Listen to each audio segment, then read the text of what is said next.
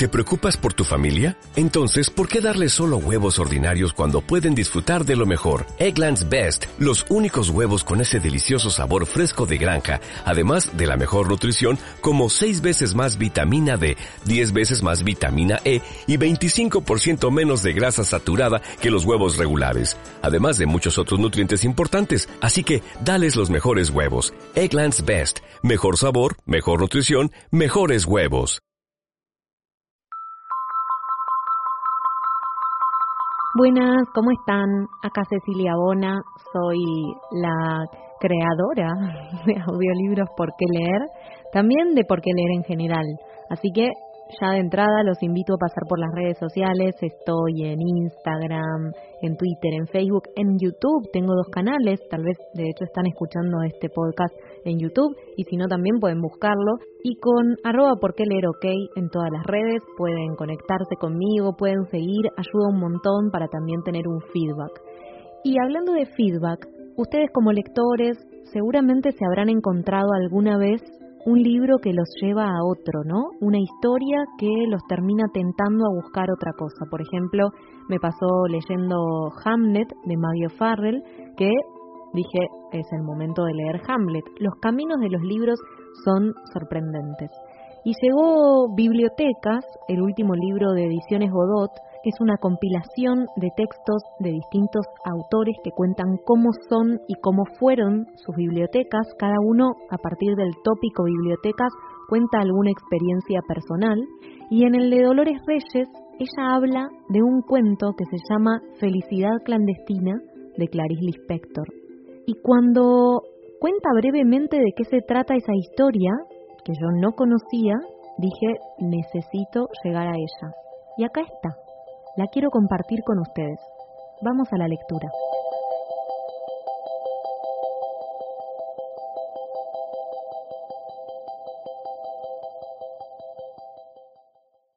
Era gorda, baja, pecosa y con el pelo excesivamente crespo, medio pelirrojo.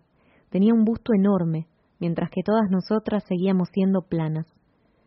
Por si fuera poco, se llenaba los dos bolsillos de la blusa sobre el busto con caramelos. Pero tenía lo que a cualquier niña devoradora de historias le habría gustado tener, un padre que era dueño de una librería. Poco le aprovechaba, y a nosotras menos aún. Hasta en los cumpleaños, en vez de un librito barato, de pérdida, nos regalaba una postal de la tienda de su padre. Para colmo era de un paisaje de allí mismo, Recife, donde vivíamos, con sus puentes más que vistos. Atrás escribía con letra garigoleadísima palabras como natalicio y nostalgia. Pero qué talento tenía para la crueldad.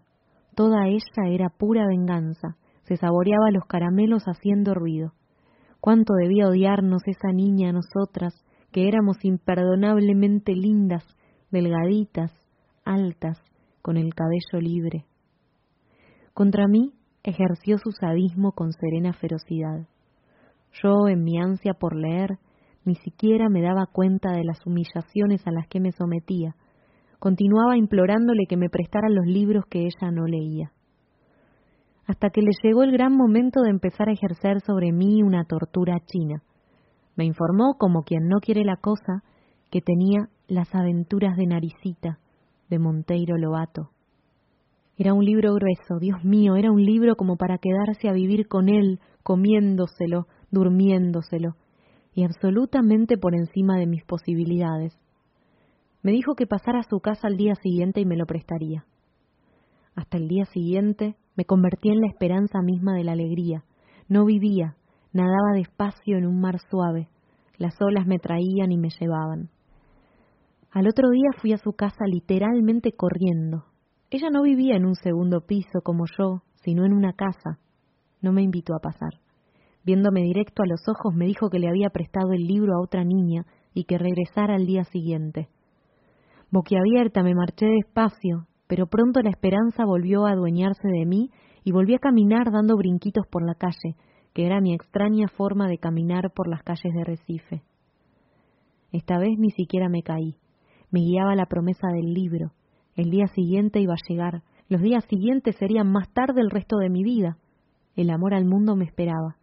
Caminé dando brinquitos por las calles como siempre, y no me caí ni una sola vez. Pero no acabó allí.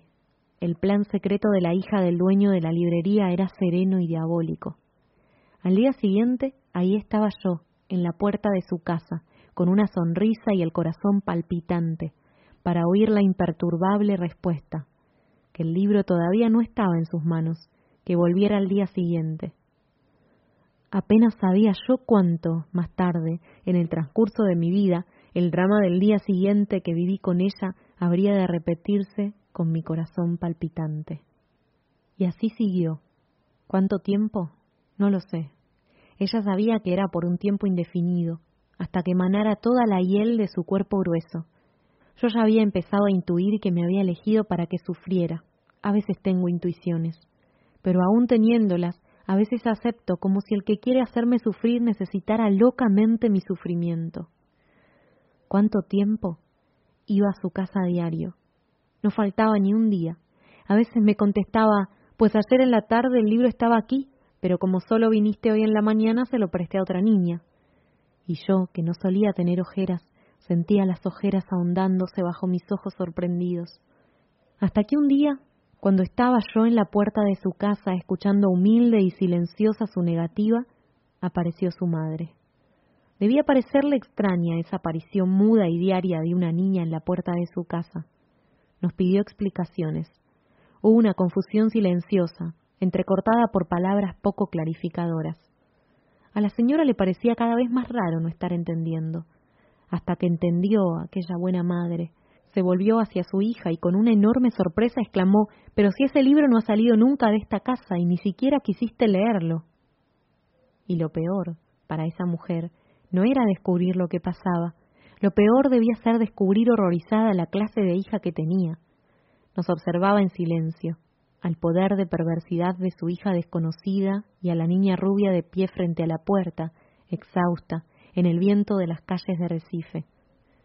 Entonces, reponiéndose al fin, le dijo firme y serena a su hija, le vas a prestar el libro en este momento, y a mí, y tú te vas a quedar con el libro todo el tiempo que quieras. ¿Entienden? Eso valía más que darme el libro, todo el tiempo que yo quisiera es todo lo que una persona, grande o pequeña, puede atreverse a querer. ¿Cómo contar lo que siguió? Me sentía mareada y así recibí el libro en las manos. Creo que no dije nada. Tomé el libro. No, no me fui dando brinquitos como siempre. Me fui caminando muy despacio. Sé que sostenía el libro grueso con ambas manos, apretándolo contra mi pecho. También importa poco cuánto tiempo tardé en llegar a casa. Tenía el pecho caliente, el corazón pensativo. Al llegar a casa no empecé a leer, fingía no tener el libro solo para sentir después el susto de tenerlo. Horas después lo abrí, leí algunas líneas maravillosas, volví a cerrarlo, fui a pasear por la casa, postergué aún más la lectura yendo a comerme un pan con mantequilla, fingí que no sabía dónde había guardado el libro, lo encontraba, lo abrí algunos instantes, me inventaba los más falsos obstáculos para esa cosa clandestina que era la felicidad. La felicidad siempre sería clandestina para mí. Parece que ya lo presentía. ¿Cuánto me tardé? Vivía en las nubes. Había en mí orgullo y pudor. Era una reina delicada. A veces me sentaba en la hamaca, columpiándome con el libro abierto en el regazo sin tocarlo, en un éxtasis purísimo. Ya no era una niña con un libro era una mujer con su amante.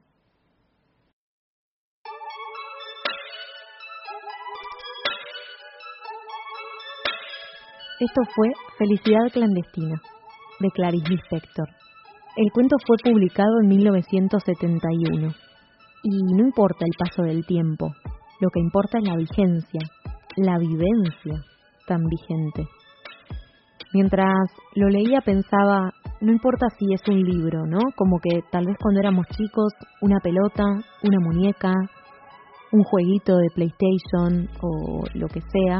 En general, esta situación del que lo tiene y el que lo quiere eh, se da mucho en la infancia.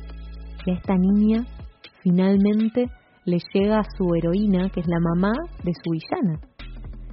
Me parece hermoso. Ojalá que también hayan podido sentir esta identificación y recordar alguna historia. Me gustaría que me la puedan contar en los comentarios si están en YouTube y si no también en mis redes para que podamos compartir con otros lectores de la comunidad de Por qué Leer.